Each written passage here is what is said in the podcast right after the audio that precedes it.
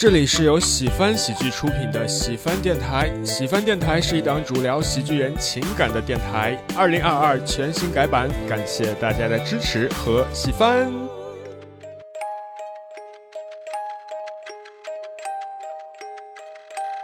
各位听众朋友们，大家好，欢迎来到喜翻电台，我是今天的主播小泽。我是今天的主播杨梅。我是今天的主播徐指导，好好好，哎呀，我因为觉得我本来以为我是最后一个，我我准备了别的方式了。我本来想说，徐指导怎么没来呀？啊啊啊啊，是个大烂梗。好的，好，哎，今天啊，我们请到了一位新的嘉宾啊，他是我们最近啊，这个在这个漫才这一块儿啊，非常有才华的一位哎新人演员王继业大家好，行我叫继业，啊啊，啊，我都忘了，我们本来是这个风格的。我们是鬼故事风格的。如果有老听众的话，应该还记得啊，我们在去年改版之前啊，做过很多次第一届什么什么什么什么比赛，呃，深受大家的喜欢啊。对，主要是因为每次有这种比赛啊，就会有人去粉丝群发红包了。对哦，而我印象最深的就是社死时刻大赛，没错，那个非常的精彩。对，另外呢，就是第一届这个狗鬼鬼鬼故事，我差点说错第。一届狗故事是什么东西？第一届鬼故事分享大赛，哎，也是很精彩。对，徐我们的主播徐指导，据说好像反复听了两遍，还是咋的？我听了两三遍，里面里面有些故事真的挺挺有意思的。哦，那害怕个而且后劲儿很大，大概有那么一两个故事，我记得应该是阿义讲了一个故事，就是监控的那个故事那是我讲的。啊，你讲的故事哦，那个故事啊，那个就是可能你和阿义的声音有点像吧？那这可太恐怖了。因为第一届已经参与过了，我已经分享过，我觉得人生中已经听过的很恐怖的几个故事了，所以这一次我可能会走一些其他的风格啊。嗯，所以这次的规则呢，还是跟上次一样啊，我们四个人会每人分别在每一轮分享一个你听过的，或者是经历过的，或者是身边朋友经历过的一些，哎，让你觉得恐怖的、惊悚的、灵异的，甚至是创作的故事都可以啊。对，每一轮我们会互相进行一轮的投票，最后我们通过积分啊，得票最少的两个人需要去那个粉粉丝丝群，哎，给大家发发红包、发发福利。没错，那么废话不多说啊，准备进入我们今天第二届鬼故事分享大赛的第一轮。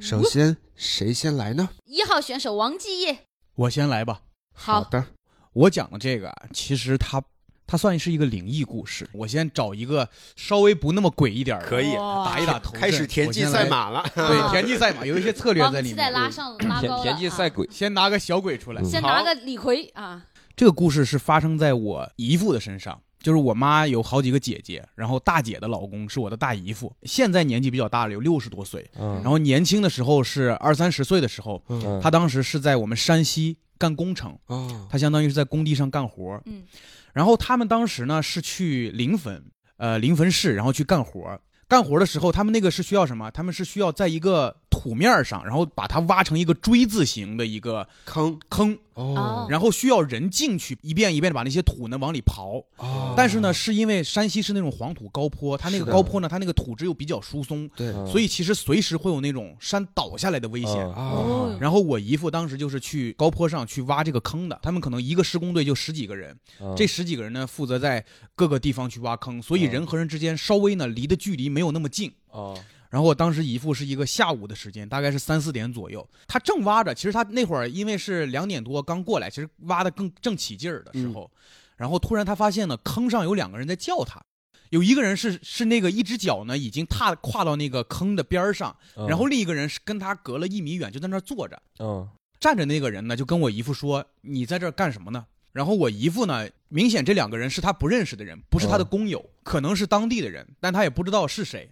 然后我姨夫说：“我在这干活呢。嗯”然后那人说：“你别干了，你赶紧走吧。”然后我姨夫当时就很懵，就说：“为什么我要走呢？我在这干活呢呀。”他说：“呃，反正就你走吧。”然后我姨夫就就一直在刨，一抬头的时候，准备刚想要问那个人说：“你们两个是干什么来的？”那俩人已经不在了。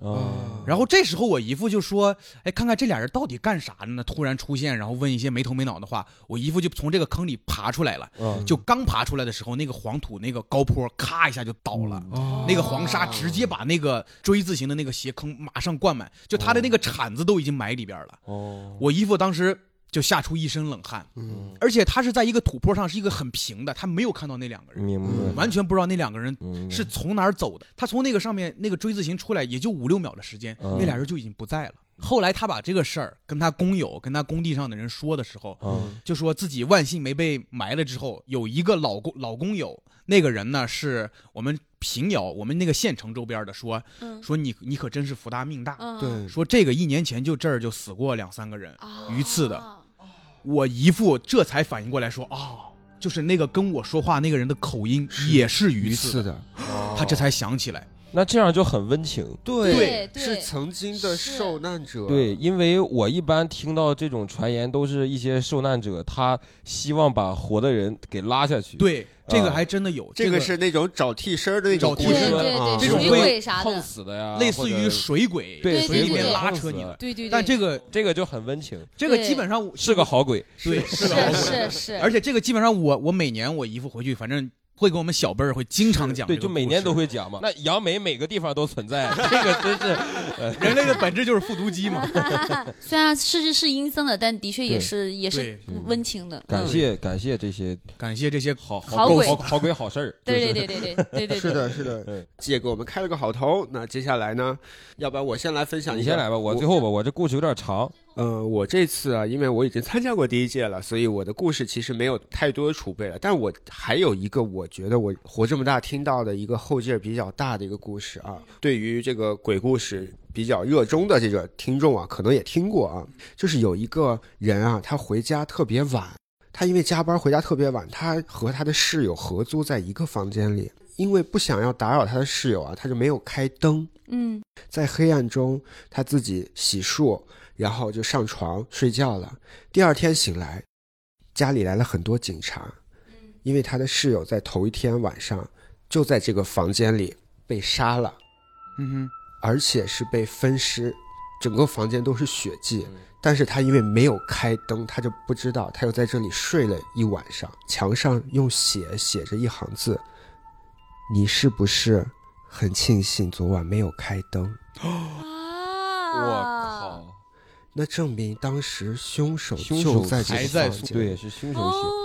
这个故事我其实以前听过。是吧？是吧对，尤其是这种暑假前，大家会从学校走，然后回家的时候，有时候啊这个宿舍，如果你是最后一个走的话，会只剩你一人，对，哦，会这个这个感觉，这个会到达这个顶峰，因为你就觉得，哎，是不是厕所有人，是不是哪个柜子里有人，会有这种感床底觉，下是不是有人？对，四面楚歌的感觉，我的天哪！对对对对对，而且大学宿舍是这样子，大学宿舍是最容易大家一起分享一些鬼故事啊对，或者大家一起听一个叫做张震讲鬼故事啊对。对但是对对对我那个年代的事情了，我不知道你们这些年轻人们有没有听过而。且我上一集还会给你往下传这个鬼故事之，前还有，哦还之前不还有谣言说张震老师死了吗？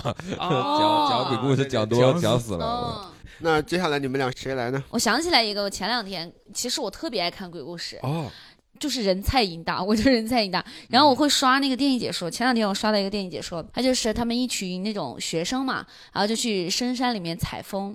然后采风的时候呢，算荒郊野岭吧，一个树林里面，然后就看到一座孤坟。一座孤坟，然后其中呢有一对情侣，然后那个女孩呢，她就是打扮特别朴素，你知道就穿的都都有点像那种民国风那种那种就嗯蓝布裙子那种感觉。那座孤坟上有个照片儿，然后那个那个女孩儿就在那儿感叹说：“哇，她说她她好漂亮啊。”然后她就这么夸了一句，然后她男朋友就看大家都走了嘛，就拉着她走，就他们回到城市里面。后来采风结束，男孩约这个女孩，呃，就是约他女朋友出来玩儿嘛。然后他女朋友就说不了，她说她啊、还没有收拾好。然后她男朋友也没多想，觉得女孩嘛，可能就喜欢打扮嘛。又过了两天呢，她男朋友又去约她，就出来了。但出来之后，整个人就已经大变样了。因为之前我前面讲了，那女孩是一个很朴素的女孩嘛，然后就出来，她就是化着化着妆，然后打扮的很精致，然后而且还拉她男朋友去，呃，就是买化妆品。那个女孩就说：“她说你你不想要一个更漂亮的女朋友吗？”然后男孩就说：“啊，也也对。”第三次那个男孩又约这个女孩呢，呃，女孩就在家化妆。然后他就总觉得他那个妆化的不对，他就觉得他那个指甲没有涂好，他一直拿拿他那个指甲抠那个墙，就抠到后面他手手指都有点血肉模糊了。然后他就说他今天心情不好，他就不出去了。呃，男朋友呢那天就没办法，就只约了其他几个朋友，然后就聊天儿。他就说起来，他说女朋友最近变化很大，突然就是开始爱打扮了，然后今天也说又。没有打扮好就不出来了。朋友他们呢就说，他说这个呢有两个可能，呃，百分之九九十九的可能呢是他有别人了，然后百分之一的可能呢是他撞邪了。然后但他们是开玩笑的，说完几个还哈哈笑说怎么可能呢？你肯定是有人了，你你去找他吧。这个男的呢就去找他，去了他家楼下之后呢，看到这个女孩下出租车出来。然后又是完全一副样子，就是那种特别 rocker，对不对，然后穿的很很朋克摇滚那种。男孩就问他你是不是有别人了？那女孩就说你别管了。他说你你要你你既然要管我，那我们就分手。然后男孩就就特别生气，然后他们就就分手了。然后那个女孩就还觉得不够，然后她去整容，她去找了一个整容医生，从头到尾全部都整完。她在回去的路上，然后就遇到一个算命先生，算命就让她写自己的名字。然后她写完之后呢，算命先生拿着那个名字。就是说，他说你你这单我算不了了。他说你你你走吧，你走吧，我也不收你钱了。然后那女孩就走了。因为我看的这个是电影解说嘛，那个镜头就给到那张纸，那张纸呢不是这个女孩的名字，就是当时她不是有座孤坟嘛，那座孤坟上原本的那个女孩的名字，然后那个那个坟上面那个那个女孩的照片已经换成了原本那个很朴素的那个女孩的照片，所以她就完全被这个女孩。替代了，故事就在这里结束。结束了，最后那个镜头就停留在那座荒山野岭的孤坟，昏暗的光线底下，然后是原本的那个朴素的女孩的照片放在那个墓碑上。嗯嗯，像这种身份的交换呀，还是比如说身份的这种，你也不知道他是谁，这种是鬼故事里头啊经常会用到常见的一个套路。对，借尸还魂。对啊，朱朱秀朱朱秀华。朱秀华是啥？一个中国很有名的一个灵异事件嘛，朱秀华借尸还魂，你们没没看过吗？没看过。这个在你的五个故事里没有，没有不在，不在，不在。就是有很多，你可以简单先分享一下。呃，就是类似像你说的，就是就是呃换换换人了。这个你们 B 站一搜，很多人都讲过。对，大家感兴趣可以去多去搜一下啊。然后我我这个故事呢。我需要用第一人称说，可以对，然后太好了，但是不不是我的故事啊，就是我我我最近看到一个博主，这个博主叫唐吉京，然后他是一个故事博主，他写了一个故事，我很喜欢，倒没有多恐怖了，我就很喜欢。然后他是第一人称的，我就按第一人称说了。前几天有一天早上起来，我发现我额头上有了两个字，北京，非常的害怕，因为我洗脸的时候发现北京这两个字怎么也洗不掉。我出门了以后，发现街上的人都跟我一样，脑门上都写着北京。呃，但当我走到火车站附近的时候，我发现有一些人写着一些不同的地点，比如说河北，比如说河南。但是随着他们在北京的街头走着走着，他们脑门上的字也逐渐变成了北京。嗯，我去办公，发现大家都开始讨论这个事情，但大家在讨论了一个上午之后都妥协了。说写就写吧，大家也没做什么亏心事，无所谓。第二天早上起来，我照镜子发现我的喉结上出现了一个数字，十一。我不知道这个数字又代表着什么。我发现大街上只有男生喉结上有这个数字，而女生是没有的。我打开微博，发现大家都在讨论，说这个数字代表着男性生殖器官的长度。嗯哦，我走到办公室里，我就发现大家都知道了这个事情。有些人开始昂着头走，这些人通常是 十六、十七。有一些人，有一些人缩着头走，这一些人就像我一样。但我发现公司里，我旁边两个工位的那个男生，他既没有昂着头，也没有低着头，而是像那些十三、十四的人一样，和往常一样平着走。而这个人，他的数字是十八。所以我突然觉得这个男生挺不错的，不张扬。第三天起来，我发现我的眼角下面出现了一个数字零，我不知道这个代表着什么。然后我出门了以后，发现大家的眼角下面也都有了数字，而且男生普遍这个数字都比较小，有很多的男生这个数字都是零，但是女生这个数字普遍比较大，或者说普遍都不是零。我我后来我走到了办公室以后。我发现还是我办公室里的呃男生朋友们都是零，呃，只有那个十八，十八的眼角下是一，这也是 gay 圈现状，而你要多跟一票。我怀疑你跑梗了，我跟你说。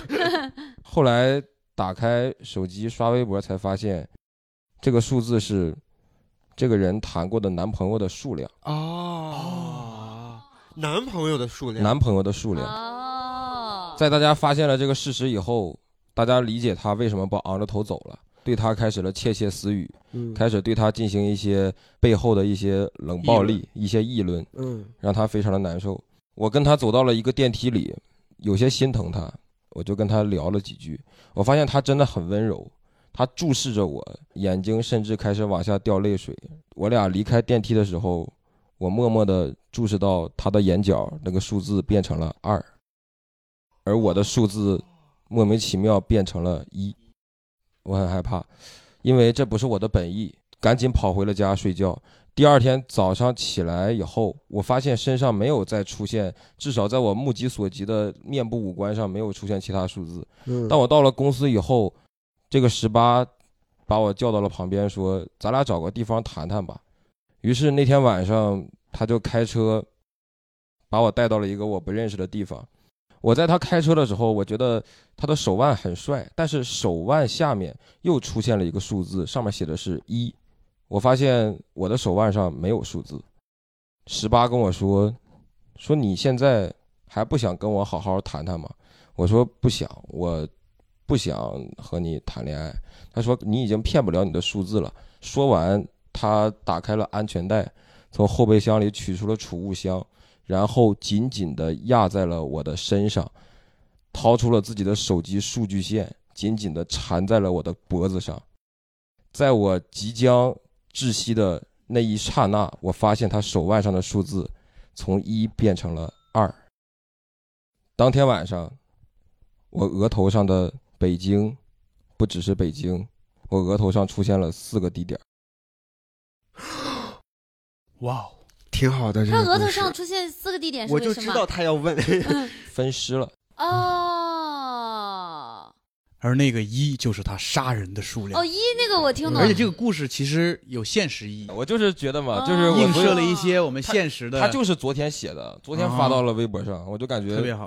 我喜欢这个故事，就是因为我以前也看过类似的这种带设定的故事，甚至是可能是一些比较大家知名的，像那个日本的《世界奇妙物语》，嗯，它里对对对边有类似的，就是哎，突然有一天啊，就日日本的那个脑回路经常是这样子，突然有一天他发现他能看到大家脑袋上有个什么东西，他又知道了什么，但是这个故事就是会把这些东西用的非常好，用的很嗯很巧妙。感谢这位叫唐吉京的博主，大家可以去关注他，他嗯就是一个故事博主，写的故事我还都挺喜欢的。按理说我们要投票的，但是说实话，我现在很纠结，因为现在最好的故事和最恐怖的故事是两个故事，啊，在我看来啊，这一轮，我就觉得还是投最喜欢的吧。对大家大家各自投就好按。自己的标准吧，闭眼投，呃，三二一，我投我自己，好，现在徐指导两票，杨梅一票啊，只有我投给杨梅是，哎，徐指导三票，不好意思，对我是三票，因为我投了自己。我我其实很喜欢徐指导的故事，但我你觉得我那个比较恐怖一点是吧？杨梅这个故事啊，太典型的经典的那经典的个。恐怖故事，恐怖故事，嗯。对，而且其实我也想到你那个故事会票很多，杨梅后面就不一定有票了，所以。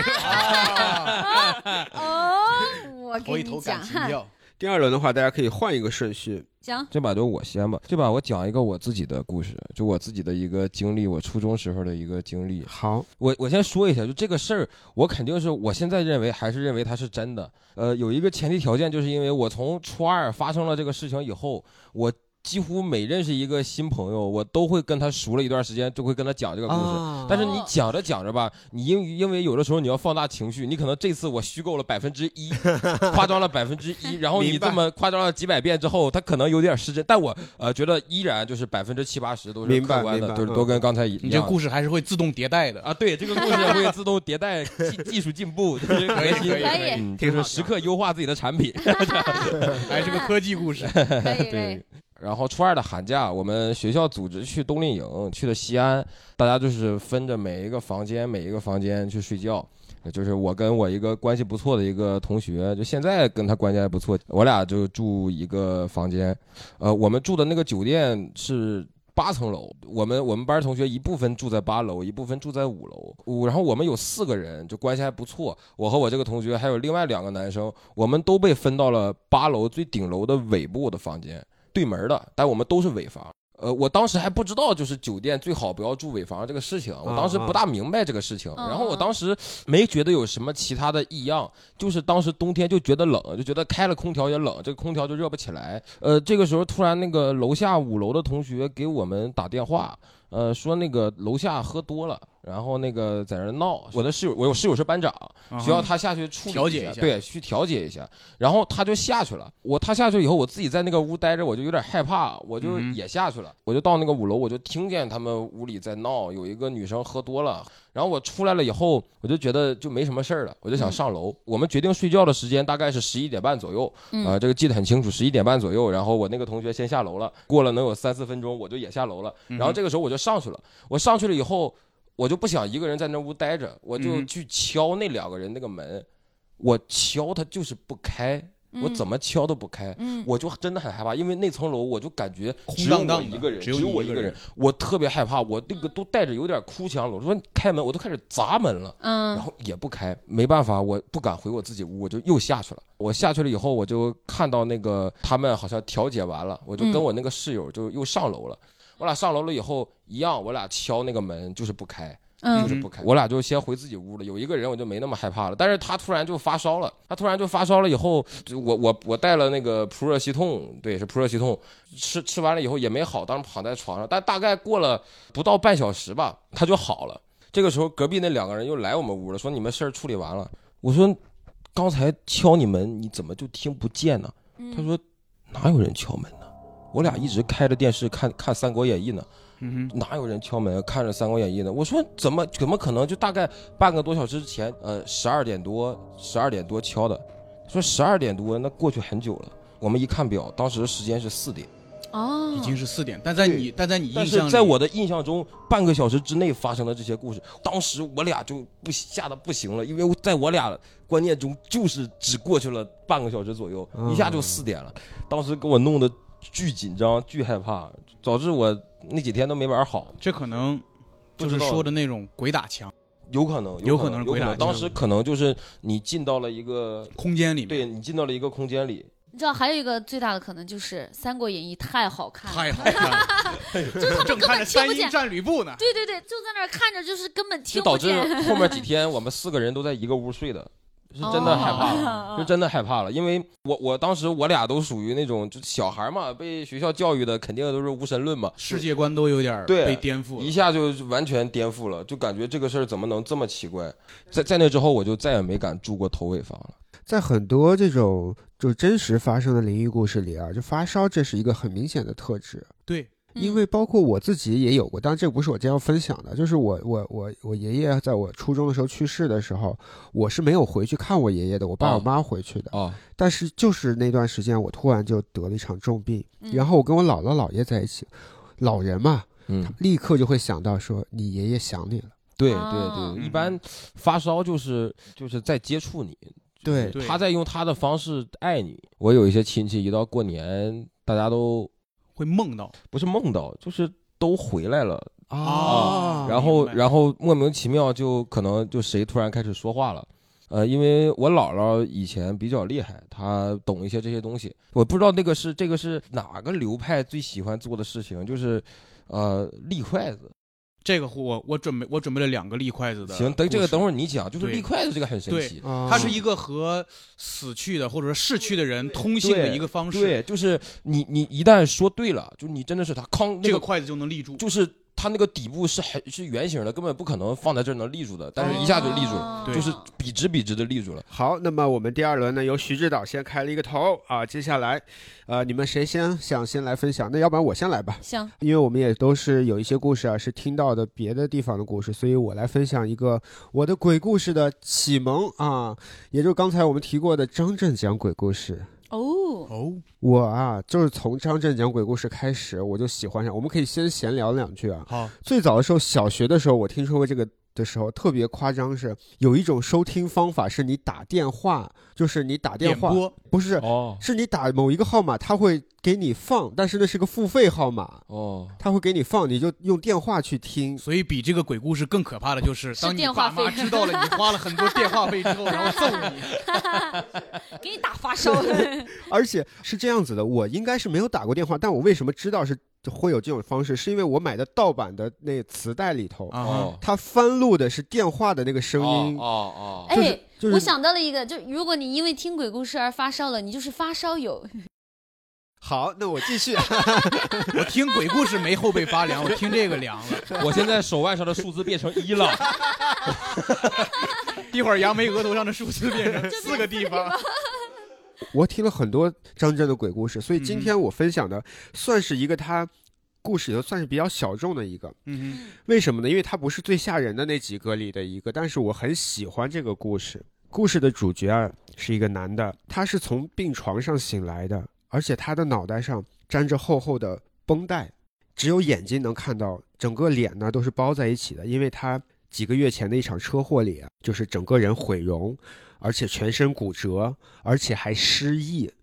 所以他很惨，但是在这几个月里呢，就一直有一个女的来照顾他。这个女的说她是他老婆，但他完全想不起来。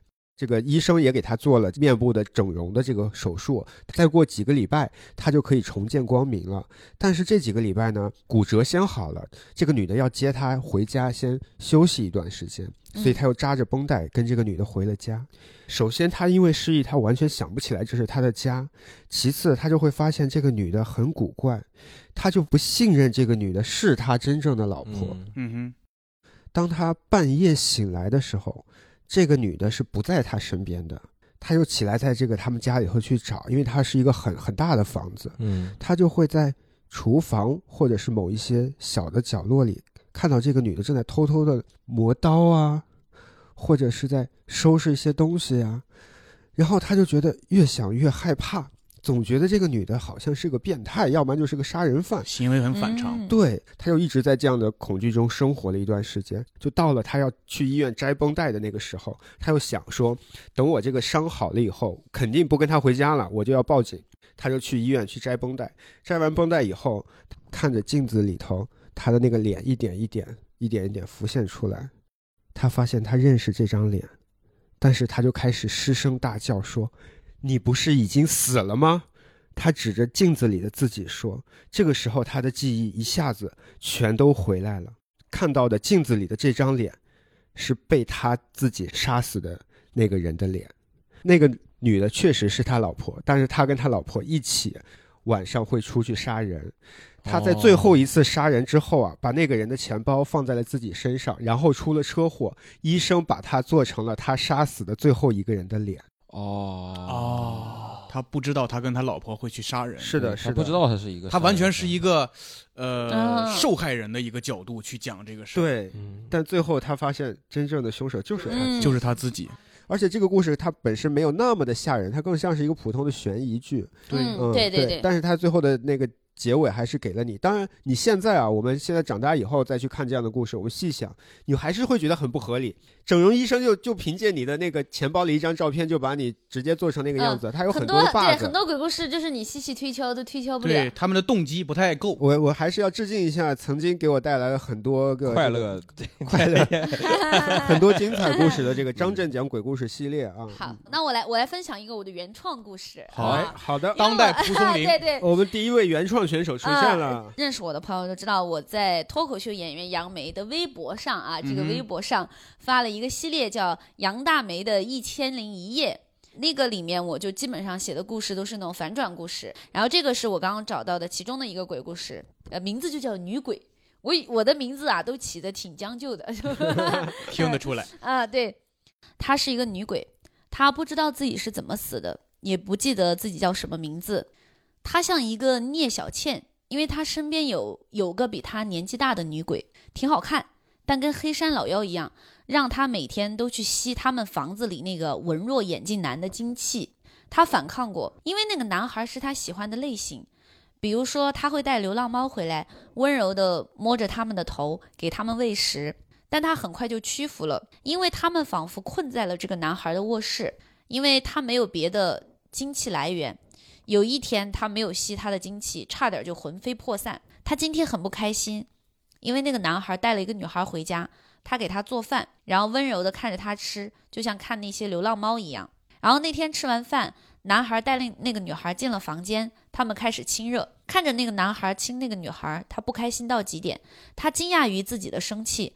他更惊讶于那个黑山老妖姐姐看到这一幕更生气，就生气到拽紧拳头咬碎了牙。令他最惊讶的是，女孩亲到一半倒下了，就像是昏睡过去。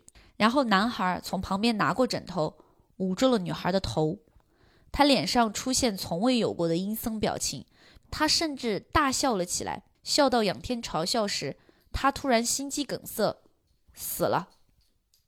他仅剩的百分之一的精气被耗尽了，在那一刻，他突然想起来自己是怎么死的了。他也想起来了自己是谁。他和黑山老妖牵手升上了天堂。后来，警察赶到男孩家时，救走了差点被枕头捂死的女孩，并在男孩衣柜里面发现了两具成年女性的尸体，以及在厨房里面发现了十多只流浪猫的尸体。啊，黑山老妖和那个他也，他俩都是。都是被他杀死的，只不过他们死了之后，这故事写的挺好的，你看啊啊，真挺好的，真的挺好的，真的，而且是有伏笔的，就是你如果预期足够低的话，你看这个 这个故事结构和编排上都还不错。啊，而且你看我是铺了伏笔的，就是你前面你前面以为他是个温柔的男孩，因为他还喂流浪猫嘛，然后但是那个你最后就他除了发现两具女性的尸体的时候，其实还发现十多具流浪猫的尸体，他就是个变态。杨梅这个双女主 复仇大戏，对对对，这是杨梅老师用预期违背用的最好的一次。对，而且我其实之前也看过杨梅老师发在微博上就各种各样的故事啊，各位听众如果有兴趣也可以去看一看。对，关注脱口秀演员杨梅的微博啊。对，其实杨梅的文笔啊，它是偏治愈和清新的那种感觉的。对，所以在这样子的。文笔下又写了这样一个带反差的鬼故事，你就会觉得哎，还挺有意思。这个写的是真的非常真的不错，对，真不错。当代蒲松龄嘛。哦呦呦呦！哎呦呦呦！这这这这这，待会儿观众要骂了。以后你专门写鬼故事，你 开放麦就讲鬼段子这种事儿就交给别人。不要别 人我讲一个也是也是真实的故事，这个绝对真实。嗯，借着刚刚徐指导说的那个立棍儿的。因为可能这个立棍儿可能会在北方发生的比较多，因为我们那块儿也会有这种立棍儿的。那你家是哪？我家是山西的。哦，你知道我刚刚一直没有听懂你们说这个立棍儿这个词，其实叫立筷子。哦，对对对，我知道。它是有一个碗，碗里会放一些水，嗯，然后会放一根筷子。对，一般来说，按我们正常按牛顿老师的这个这个力学。这个筷子一定会倒，对。但是如果它立住的话，就说明你可以去跟跟逝去的亲人有那个通话，你跟亡灵可以通话。高维生物，对。相当于是个 WiFi 吧，啊，对对对对对对，好。然后我今儿讲的也是一个真实发生的一个立筷子的故事哦，这个是在我同学身上发生的，我们会叫他老白，我们暂且叫他老白吧。他有两个表哥，有两个表哥，他跟第一个表哥的关系特别好，就是那种从小玩到大的那种。然后他那个第一个表哥呢，好像是因为一些生病的原因就去世了，大概是十三十三四岁左右的时候就去世了。嗯，有一年呢，他就是清明节吧，清明节去上坟，然后就去。去他的表哥这个坟上去上坟，嗯，然后去祭拜他表哥，然后那会儿是因为他刚从学校回来，请假回来没回家，也没换衣服，就是穿了一个白色的裙子和一个红色的一个高跟皮鞋的那种感觉，嗯，他其实，在那个坟上刚祭拜的时候，他觉得还还好，没有什么异样，然后可能就是祭拜完之后，他拎着一些东西，就是可能一些寒食什么的，回的时候，哎，觉得有点胸闷，喘不过气，就一直觉得，还以为是因为走了太多的那种路。累着了，但后来不是，他是就越来越喘，越来越喘，然后就搭了一个路边老头的一个三轮车回到家。回到家以后，发现这个喘气还是特别困难，然后也是有一点点发烧，晕眩的不行。他妈回来之后就看到他，说说你怎么了？他说就特别不舒服，就是那种胸闷气短的那种感觉。他妈就想到说今儿又是那个清明节，他妈就觉得说是不是可能啊？可能会有这种，就是说你。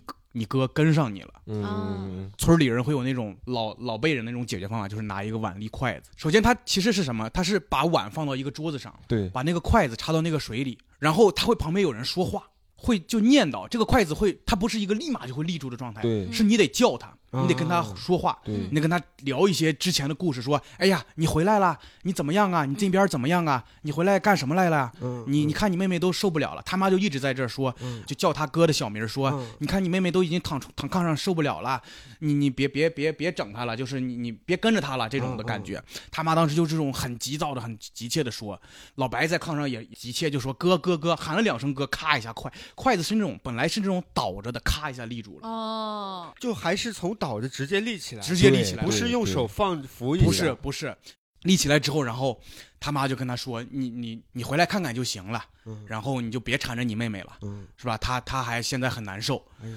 后来那个筷子慢慢慢慢就下来了，然后老白的状态也就慢慢的好起来了。他妈中午的时候又去那个坟前，又把他妹妹的那双红色高跟鞋给烧了，因为他们家有一个相框，相框上面就是老白和他哥哥，还有他另一个哥哥。照片上他们是很小的时候嗯穿着红色的背带裤，哦，红色的背带裤。然后哦他当时去见他哥哥，去那个坟上上坟的时候，穿了一个红色的高跟鞋，那种漆皮的那种很亮的，把那个漆皮的鞋烧给他哥了。嗯然后之后这个事儿就再也没出现过。好，是不是我们第二轮都讲完了？嗯，哎，好，那我们准备开始投票吧，朋友们。三二一，哦哦，哎呀哎呀哎呀哎呀哎呀，这怎么好意思呢？支持原创嘛，支持原创，哎呀支持原创原创啊！我人生是嫌少的满票的时刻，就是刚刚这一轮呢，就是他们三个人都投了我，嗯然后我呢在盛情难却之下呢，也投了我。没人邀请你。哎，全票通过。然后第三轮呢，就由我来开始吧，因为我也我呀，我也有自己写的故事，但是我不是因为要博大家这个原创的这个分啊，影射谁呢？啊，呃我之前做过编剧嘛，然后跟一个导演朋友，我们曾经想做过一个系列的惊悚短片。我今天挑的啊，其实是我当时没有选上、没有拍出来，很简短的一个故事啊，以第一人称来讲述。我的家着火了，一场非常大的火。我很幸运的，我跑了出来，但是我突然想到，我最喜欢的一件衣服还在我的房间里。消防员赶到之后，我就恳求他们说：“能不能帮我把我的衣服取出来呀？”然后他们就冲了进去，但还是没有救下我那件衣服，我就哭了，哭着哭着，我就哭醒了。我正躺在医院的病床上，原来那场大火我并没有跑出来。此时的我，全身烧伤，脸部毁容，但是在旁边的床上，放着我最喜欢的那件衣服，完好无损地放在那里。病房里的护士并没有发现，他可能也看不出来，在我已毁容的脸上露出了笑容。那为什么他会笑呢？最后他完全就是这个哦逻辑是，他可以为了那件衣服，命都可以不要。哦哦哦哦，这其实是我们当时想表达第二层。他之所以这样，有可能是当初他就进去，他他就进去去拿回来他。可能就没有幻想说让、哦让那个火警进去嗯，可能他就在火灾里面。哦所以他对这件衣服就是纯粹的爱。是，嗯其实这个有点扭曲。就是这个故事，哦他没当时没被选上是有原因的。因为的确比较难懂啊。确实确实有一点难但懂但是但是如果你细细品味这个，确实还是稍微有一点点，你就觉得想这个人，我靠，真的会变态，很扭曲，啊为了一件衣服甚至不要自己的生命你，往那儿想，最后他还能笑出来。那这第二个换谁？我我我又找到了，我也找到了我一个哎原创故事啊啊！嗯我好像被困在了这一天。陈清风车祸后从床上醒来，抱头痛苦的想：我的脑子里没有车祸这一天之前的任何记忆。我已经重复度过车祸这一天第四十八次了，我只有这四十八天的记忆，但这四十八天，我只能眼睁睁地感受我按部就班走向死亡的结局。我无法改变任何一秒的情节，我的意识和我的肉体是分离的。我觉得自己像是住在这副肉体里的灵魂，每天早上都是醒来后按下闹钟，发现睡过头，急急忙忙出门，误穿不同色的袜子，出门随手抓一片面包，边走边狼吞虎咽。奇怪的是，我吃了四十八次，至今不知道面包是什么味道。我的肉体每次匆匆出门的时候，都会给一个声音甜腻的女朋友打电话：“我们分手吧，我熬不下去了。”甜腻的声音说出苦涩的话，然后我能看到我的肉体从接了电话后就失魂落魄，地铁里被人踩了脚也没有发觉，对方一定是好看的女孩子吧，像我看到的那个奇怪的女孩一样。我是用眼睛余光看到她的。我被困在车祸这一天以来，所有的东西都是不变的，只有这个女孩，她总会出现在不同环节里不起眼的角落，用悲伤的目光偷偷地看着我。也许花费更久的时间，总有一天我可以完全夺回这个也许本属于我的身体，然后改变我被车撞死的命运。也许那个时候，我就能重新回到我原本的世界，继续生活，然后追回那个声音甜腻的女朋友，或者我们分了就分了。反正我好像已经爱上那个我一成不变的困在这天里唯一变化的女孩。我的身体在地铁里抽搐了起来。唉，这个是我每天重复的环节里最讨厌的情节。这副肉体哭的，身边的乘客都在侧目，抖动的我都无法思考了。而且不出意外的话，这通哭完出去，他就会失魂落魄，不小心闯红灯被撞了。然后令人激动的一幕发生了。那个女孩第一次从一个乘客背后走了出来，开口对我说话，声音甜腻的耳熟。她说：“阿峰，或者我也不知道该怎么称呼你。总之，你不能爱我。”阿峰死后，我才意识到，我其实对他的爱从未少过，只是疲惫的生活让我麻木了。直到他的死把我唤醒，我一直很后悔、很内疚，所以在他抢救失败后，捐献了他的遗体。加入了这个实验项目，医生只提取到了他残留在脑海里死亡当天的记忆，上传到了虚拟中心。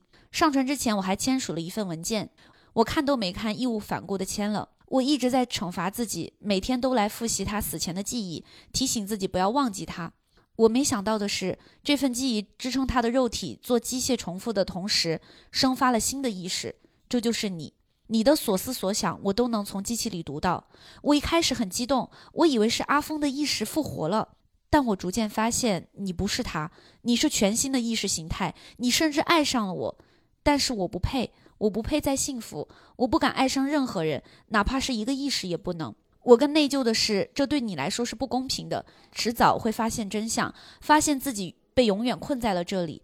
女孩红着眼眶说出了今天的真相。我的天！这个真相太可怕了。此时我的肉体还在抖动、抽泣，抽泣着竟然摔倒了。以前的四十八天从来没有摔倒过的情节，我想这是我的精神受到冲击，进一步控制肉体了。女孩因为惊讶，眼睛瞪得很大，随后豆大的泪珠掉了下来。女孩大声地对天空吼道：“说，周医生，不能再这样下去了。阿峰的新意识成长的速度太快了，快把我唤醒！我们得赶紧毁掉这段记忆，结束这个悲剧。”我还没有来得及说什么，整个世界突然一黑。我想我完了。几秒钟以后，世界亮了，我居然没有消失，我竟然还在地铁。女孩也在我对面，满脸的不可置信，泪珠悬在脸上。天空飘来一个老头的声音：“梁小姐，当初签协议的时候，你就应该好好读一下，尤其是最后一条。为保障实验的效果和进程，如果委托人试图阻止实验项目突破性进展。”将被实验方强制提取意识，关押进虚拟中心。请仔细阅读此条，再决定签约与否。只不过我知道你们这些后悔不迭的家属从来无暇看这一点。再见了，梁小姐。他也要进循环了啊。这种设定就是就是在很多电影和故事里都会用到过，嗯、然后呢，但是在杨梅的故事里啊，就又带有很强的偶像剧色彩。是我听到一半，我都说这怎么这么偶像剧？偶像剧，恋爱循环，恋爱循环。那个其实是一个悲剧，而且它其实有恐怖的色彩在，就是哒哒哒哒哒哒哒哒哒哒哒哒。哎，其实说到这个困在同一天里，可能大家觉得就是最有名的，比如说像《土拨鼠之日》这样子的。我我之前听过一个科幻故事叫《一日球》，我我本来不打算讲那个，但是我可以直接一会儿用那个直接分享给大家当第四轮的故事吧。嗯，好，那接下来你们两个谁来分享？来吧，这次我就不讲真实了，我两轮真实故事已经滑铁卢了。去上个厕所。可以，可以，可以。来，大家确定一下手里麦克风打开了啊！喂喂喂喂喂喂喂！好，那刚才刚才也也跟大家插播一下，刚刚呢，其实我们此此时此刻四个啊，为什么我的屏幕上打了这么多字儿？你的屏幕这你这些这些符号是刚才没有的。哎，不是，你看打了把字儿复制一下。如果上面放东西，刚才放过东西的话，肯定是摁到哪就是个键了？就是那个放放放话筒嘛，你肯定话筒放到了，哦哦，对对，他刚刚吓我一跳啊！我我以为没录呢，我以为吓，我以为是有一句话说你应该庆幸刚刚没开灯吧，你应该庆幸你刚刚出去了。哦 好可怕。呃哦，刚刚跟大家插播一下，我们四个人主播呢，其实休息了几分钟，然后就是刚去上厕所，因为徐导听完了鬼故事之后，一个人害怕。让我们陪他去上厕所。哎呀，听众觉得真弱啊！你们这 这几个故事就、嗯没关系，听众你们就肯定有胆大。的听众嘛。对你们如果有好的那个觉得，哎，我们的故事不行，有好的故事啊，可以在评论区告诉我们。对，也可以进我们的粉丝群来告诉我们。对哎，好，那我们继续啊。继续，温州的一个校园灵异事件。哦然后这个事儿发生在九十年代，就那个时候呢，温州的学校他每年都会组织学生去春游，嗯然后去的地方都是野外。就那年温州六中就一个班儿，然后一个班四十多人呢，租着这个学校包来的车。啊，然后就在返程的途中，大家兴高采烈的时候啊，这个司机不知道中中了什么邪，然后开着车就横冲直撞的就冲到水库里面去，然后全班包括老师，就是只有四个人被救起来了，然后其余的全部遇难。嗯。然后这个事儿它是一个真实发生的事情，就温州本地人基本都知道这件事儿，嗯。所以从此以后温州教育就直接取消了这个野外秋游的活动。然后在此一说，就是那个获救的四个人之中啊，有一个人说啊，就有一个人在回顾的时候，他说他落水之后差不多就昏了，但是感觉他在水里面有很多人在拉扯他，他肯定不是他的同学，因为那个力气特别的大，在水里面那个阻力，他那个力气特别的大，嗯。肯定不是说普通的一个十几岁的小孩子的力气，嗯，而且在水中，所以大人们就可能猜测说是不是在水鬼在找替身。哦，但是其实这个故事的重点不在这儿，重点是这个事儿发生之后，那个六中就经常发生一些怪事儿。就有一天，他那个看门的大爷就很紧张的去找到学校领导说，给学校的领导打电话说他碰上鬼了，因为学校放学之后，他照常要把这个学校里面的这个总闸给关了。到了晚上，他在查看这个教学区的时候，就发现有栋楼里有光，他就过去看，不看还好，就一看吓一跳。就是那个灯光发出的，正是那个遇难的班级，哦，就清清楚楚的看到班里的学生正在上课，啊而且全身都是湿乎乎的，感觉是刚从水里出来，感觉教室都蒙着雾气，他就赶紧吓得跑回传达室。然后在第二天的这个凌晨，就学校发现大爷被吊死在了学校的这个篮球架上。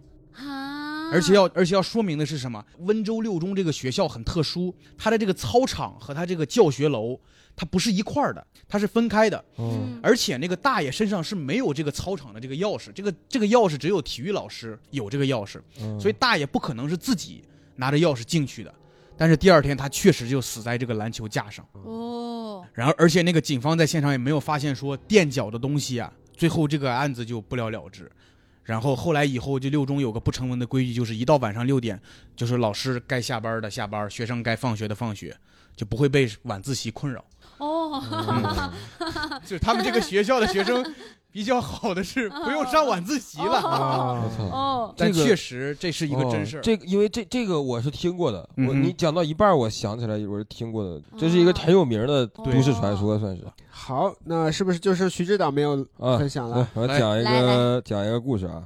某个女学生有一天晚上突然做了一个稀奇古怪的梦，嗯说梦见她坐在湖边看风景，无意中看见了湖里面的一朵红色的莲花，下面沉着一个死人。呃，他只知道这个死人是女的，但是没看清具体长什么样。做完梦的第二天，女生用验孕棒发现自己怀孕了。嗯，怀的也莫名其妙，她就赶紧告诉了自己的跟她在一个班的嗯男友男朋友，她就很羞涩的说：“那个亲爱的，那个怀孕了。”男朋友的反应特别的激烈，他的激烈可能是带有一点负面的激烈，但是突然，呃，变得特别的开心，激动着抱着女孩说：“真的吗？这个我要当爸爸了，那好开心啊！”两个人携手一块去了大学里的一个湖边散步，嗯说要重温当年的记忆，沿着小湖慢慢走。忽然，男友大惊失色，对着湖底说：“亲爱的，先别往前走了，你看，湖上有一个红花，红色的莲花，莲花下面有一个死人。”女学生就说：“我没看到啊，真的吗？我没看到吗？”男友说：“就在那儿，你要不信的话，你去看看。”女孩走到了湖边儿，几分钟之后，莲花下真的出现了一个死人。嗯，就是徐指导找的这种很多都是以犯罪作为底的。我就喜欢这种就是哦人性的这种东西，这种东西。最可怕的不是鬼，对，因为这啊这种这种东西，它是真的可以成真的。对哦，对是，那些纯写作出来的带有带有这种气氛或者渲染上来的嗯太神话的故事，就有那那些你想明白了就感觉没那么可怕，嗯但是这种人本身的那种坏，这个对是真的很可怕。可能我们这期上升一个价值，就是比鬼更更可怕的，就是人心，是人性和人心啊！来，那我们来这一轮的投票，来，我们思考几秒钟啊。三、二、一。哦，来来来，投小泽基业哦三票啊，哦，哎，然后基业投给了小我投给了泽的小泽一票，你觉真难得，你你竟然还给了我一。喜欢他的票。对，我觉得那个偏执狂那个是真的而且我脑子里会有一个画面，就如果他被拍成一个短片的恐怖的一个他最后那个，笑会他最后那个笑容，啊包含他身上的那个伤，我觉得那个太恐怖了。现在就要进行我们最后一轮了啊！嗯哼，先公布一下大家前面的投票情况啊。嗯哼，杨梅现在累计得到了五票，徐指导和季业呢都得到了三票，而我得到了一票。所以呢，哎，最后一轮呢就看你们两个，我基本上估计是确定了啊，就看你们两个故事了。哦，我看想想，我看看我刚刚收藏的还有没有能打的啊？没事，你先找一找，要不然我来吧。因为我刚才说想讲那个短篇科幻故事叫《一日球》，各位听众也可以有兴趣的话啊，因为我不一定讲得很好，所以你可以现在暂停去看一下那个原文。真的看完以后，你会感受到一种绝望啊，啊，它不是那种吓人，而是绝望。哦，来所以我把这个《一日球》的故事，我在想，他们如果跳出去看原文，会不会影响我们的完播率 啊？记得回来哦。记得回来，记得回来。这个故事我第一次听也是别人复述给我听的，就是一个经典的场景，就是大学宿舍，哦。大家呀都躺下以后闲聊的时候，哦突然就聊到说很多这种设定都是关于这个时间的设定。嗯。然后当时我们大学宿舍有一个人啊，他就分享给我们这个故事，就是说有一个房东啊，突然有一天他这里来了一个租房子的人，但是很奇怪，这个人是被两个黑衣人押来的。就是感觉他是被迫来的。这两个黑衣人帮他租一间最小的房间，他就问说：“你们要租多久？”的时候，两个黑衣人就说：“最短多久？”他说：“最短一个月。”他们俩说：“行。”就让这个男的住在了那个租了一个月的这个房间里。而且这个时间点也很奇怪，都已经很晚了，都已经快半夜了，他们才住进来。也就是说，当这两个黑人走的时候，差不多就是零点这个时间，所以这个房东租完以后就回去睡觉了。第二天起来，推开门就发现这个新来邻居正好也出来了，他们俩就打了一个招呼，继续下楼就去做自己的事情。他刚下楼又碰到了这个人，他又跟自己说了一声早上好，而且状态好像跟刚才不太一样。然后他又很奇怪嘛，他就开始了自己一天的生活，因为他是一个房东，所以他的一天的生活也就都围绕在他的住的这个范围内嘛，也没有走很远。他就发现一个很奇怪的点，说这个人呀，怎么到处都能看见他，而且状态都奇奇怪怪的，有的时候是暴躁的，有的时候是在发呆，有的时候在傻乐。然后他又觉得哦，完了，租给了一个很奇怪的人。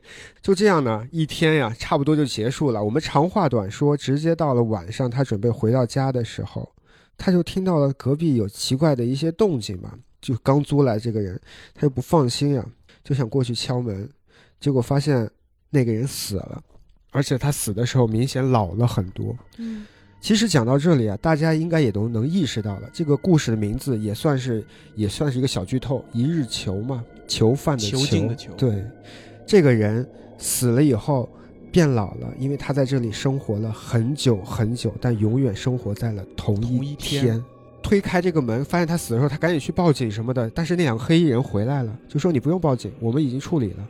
他再回那个房间，那个房间里什么都没有，就没有留下任何的生活生活的痕迹痕迹，然后那个尸体也不见了。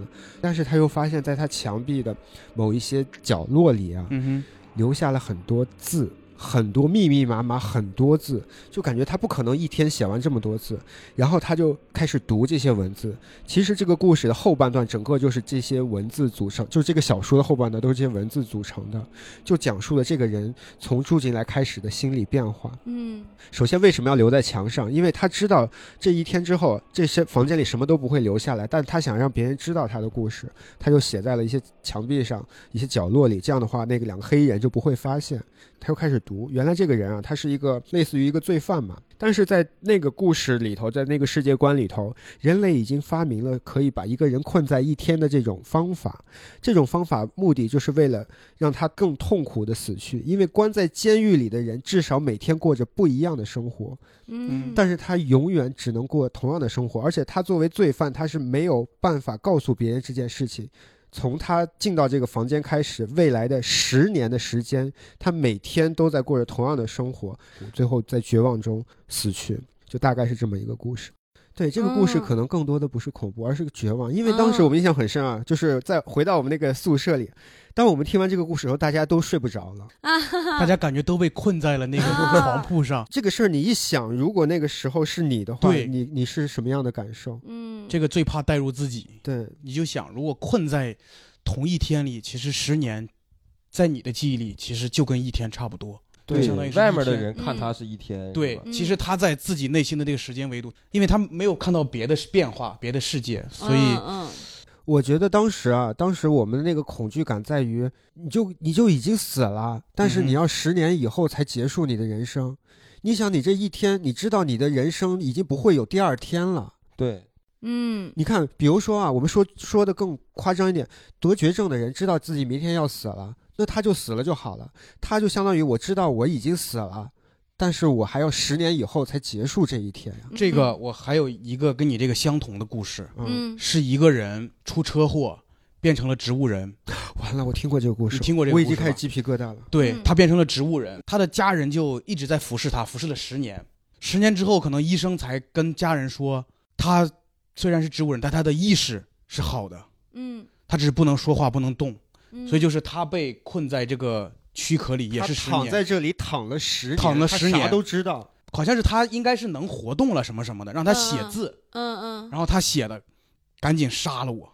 我前两天是看了一篇文章，就是基本上是你说这个，嗯然后是说因为科技发达了，所以他能测到，就是用仪器测到他脑脑海里面在想什么，嗯，然后就告诉了他，我们现在能测到你脑海、哦脑海里面在想什么。看看他想你可以。对，你可以告诉我们你想说什么话，然后他说的第一句话就是杀了对，那我这儿就不是写字，就是啊他的脑海里面。嗯反正对对这个故事，不管是真是假，但是你一旦带入进去，就是很绝望。对，太绝望了。这个可能比那个房间还要我我对对对，这个比那个房间还绝望。因为因为你们你们鬼压床过吗？我是经常鬼压床。哦，你相当于被鬼压床了十年。对你被鬼压床了十年，这他妈崩溃了！我操！我鬼压床必须立刻，我马上我马上，我我用那种意志力战胜它。对我必，须这样。嗯，但是你会战胜很久，就是那个过程是让你非常痛苦的。对我操，难受死，难受坏了。而且而且我经常就是我战胜完了，我醒过来了，我醒过来以后，我感觉应该没事吧，我睡过去又鬼压床了哦。对，对，是是是是，甚至因为你本来你睡觉的时候啊，你的意识就是模糊和混乱的，嗯你都不知道对你你不知道你真的醒来了没有，你不知道你是真的醒来了，还是你以为醒来了，但刚才其实也没醒来，有的时候是会梦呃，对，有的时候会候很混乱。有的时候嗯是梦见自己醒来了，哦梦见对对自己醒来了对对。对对对，有的时候梦见自己醒来了，然后说穿了东穿了衣服，然后出门该了，吃早饭。对对对但突然有一瞬间，仿佛我靠，我还在床上。对对对对对对就哇，就很难。好，我们来啊我们回聊到了一些题外话之后啊，嗯哈，我们回到了我们的第四轮。第四轮呢，第一个故事由我分享的，接下来你们谁准备好可以分享？我我我我讲两个短平快的故事，可以，好就是非常短平快，都几句话。第一个故事是女孩在阁楼上听到妈妈在楼下大喊让她下楼，于是她开启了门。这个时候，她妈妈突然冲进来，把她塞了回去，捂住她的嘴，在她耳边说：“我也听到了。啊，”这是第一个短平快的。第二个是，呃，我把弟弟抱到了床上，他说：“哥哥，你帮我检查一下，我怎么感觉床底下有妖怪？我怕他害怕，我就立刻趴到了床底下。我又看到了他，他对我说：‘哥哥，上面那个是谁呀、这两个异曲同工对啊，对对对，对是一样的东西，是一样的东西。对很经典，我听过这两个。第二个应该会被拍成那种小视频，我看过，啊是那个不是哥哥抱着，就是爸爸抱着儿子，啊然后儿子也在床底下说：“爸爸，上面那个是谁？”啊，对啊，那个最后定格了一下子，定格到他爸爸的那个脸脸上。对，对呀、这个真假难辨这种感觉。嗯哦，对，这个最最可怕的就是爸爸自己。好，那杨梅，你准备了什么故来啊，事？我又准备了一个我的原创故事、啊。哎呦哎呀，就一个女的，她刚刚搬家，嗯然后她住的是那个高层嘛，就喜欢就是没事儿就坐在窗户面前就看一下，就是别家窗户都有都都有什么样的场景。然后有一天呢，她正在那儿看，刚好她正对的那个窗户，然后有一个中年男人啊，有点秃头，然后那个男人呢就是架着一个一个人在跳舞，但是那个跳舞的那个人呢，就是看起来像个女人，就姿势很不协调。然后他就觉得有点奇怪，但是他每天都有这样的习惯嘛，他第二天又看，又看呢，然后就发现那个那个人呢，就是又在架着那个人跳舞，就是他就有点好奇，就觉得，呃，怎么每天他们都做同样的事儿，所以一连几天他都在看这个事情，但是他发现他每天发生的事儿都一样。他就有点紧张，他就担心说这个女生是不是被囚禁了，担心这个女生的安危嘛。违背他的意愿。对对，违背他的意愿，他就报了警。然后报了警之后呢，就有两个民警就上门去找这个这个男人，就是说别人看到他家有一个呃女人在，然后就嗯问他说这个、女呃人在哪里女人在哪里？然后这个时候那个男民警呢就往他的卧室去搜，就从他的那个衣柜里面搜出了很多女人的衣服啊哈，和假发，嗯。没有看到有人在，就问他为什么这里有这么多女人的衣服，然后这个男人就生气了，他就说，因为他从小呃到大都呃是有这个异装癖异装癖。其实那个女人，她把她打扮成那个样子，那是她想象当中的自己。因为她想成为一个女人，但是她从小到大一直被自己身边的人歧视，对，所以说她一直很孤僻，她不愿意走出去，她就宁愿在家跟自己的模特跳舞，跟自己想象中的自己跳舞。嗯然后果然在她说完之后呢，那个那个男，尤其是那个男民警，就是表现出去很鄙夷的样子，男人就把门重重的关上了嘛。然后关上之后呢，他又回头来，然后去把那个模特放在床上，然后去给他刷那个石膏，然后就给这个模特做护理。然后刷着刷着呢，他就情绪逐渐暴躁起来，他就越刷越重，越刷越重，越刷越重。然后其中的一块石膏呢就剥落了，剥落之后呢，就从那个石膏里面就渗出了血。对石膏里面是尸体，石膏里面是是是。对对对，好，那现在就剩下哎呀两位打平正在白热化阶段的选手啊，啊，赛点到了，来。我那就是两个短短平快的小朋对，友，然后现在就到应该能有。了基业就剩下基业行。看他，嗯，那我接下来讲的这个故事呢，也是现实中发生的。哦，而且它不光现实中发生了，它还是登上过《今日说法》的这个故事。这个故事叫叫梦境情凶，在吉林的一个市吧。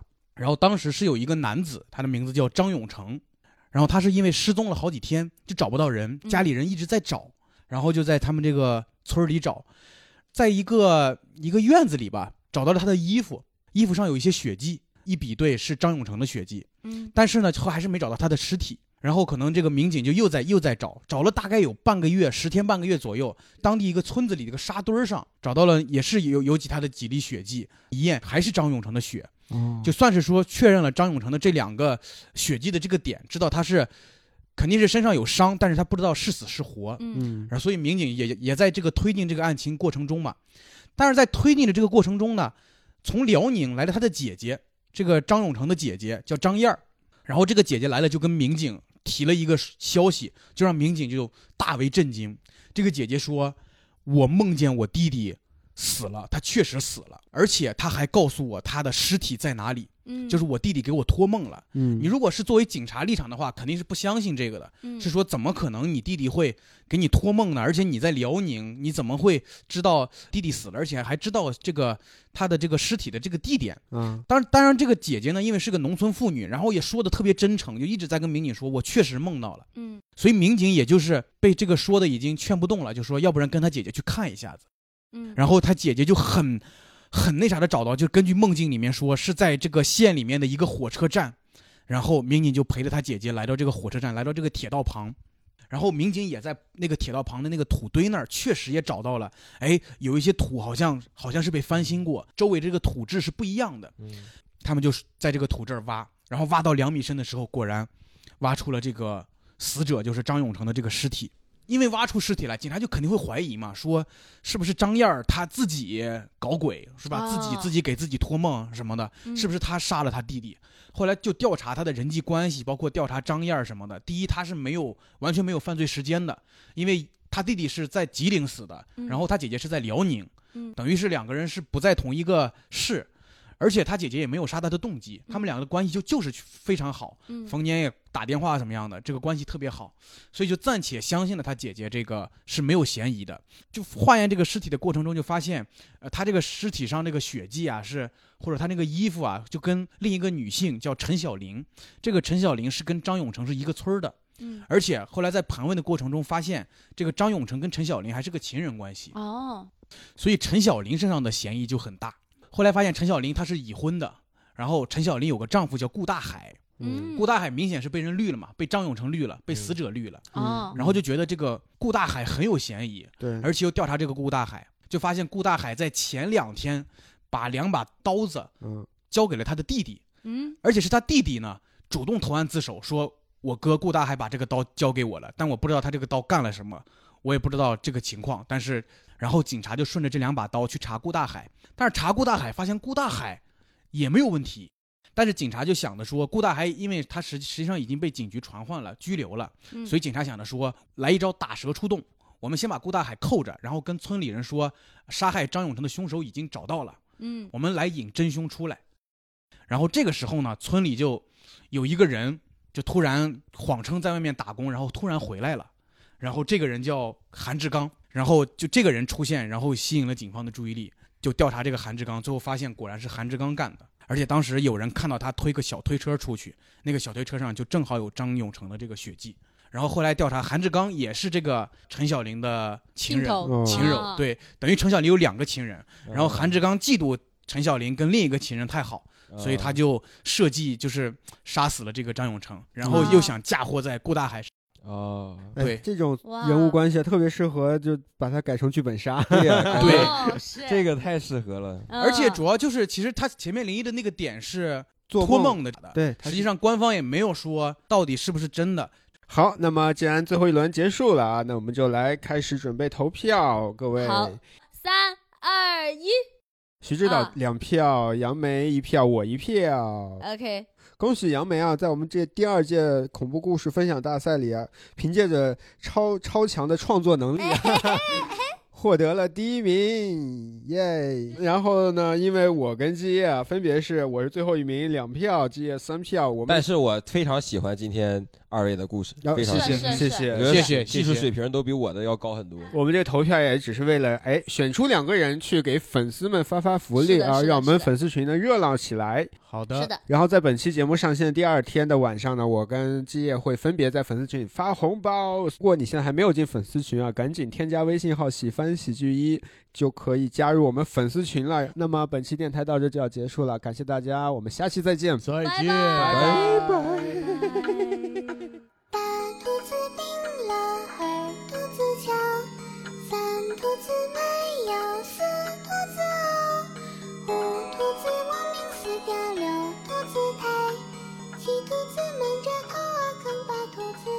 兔子病了，二兔子瞧，三兔子买药，四兔子熬，五兔子死了，六兔子抬，七兔子挖坑，八兔子埋，九兔子坐在地上哭起来。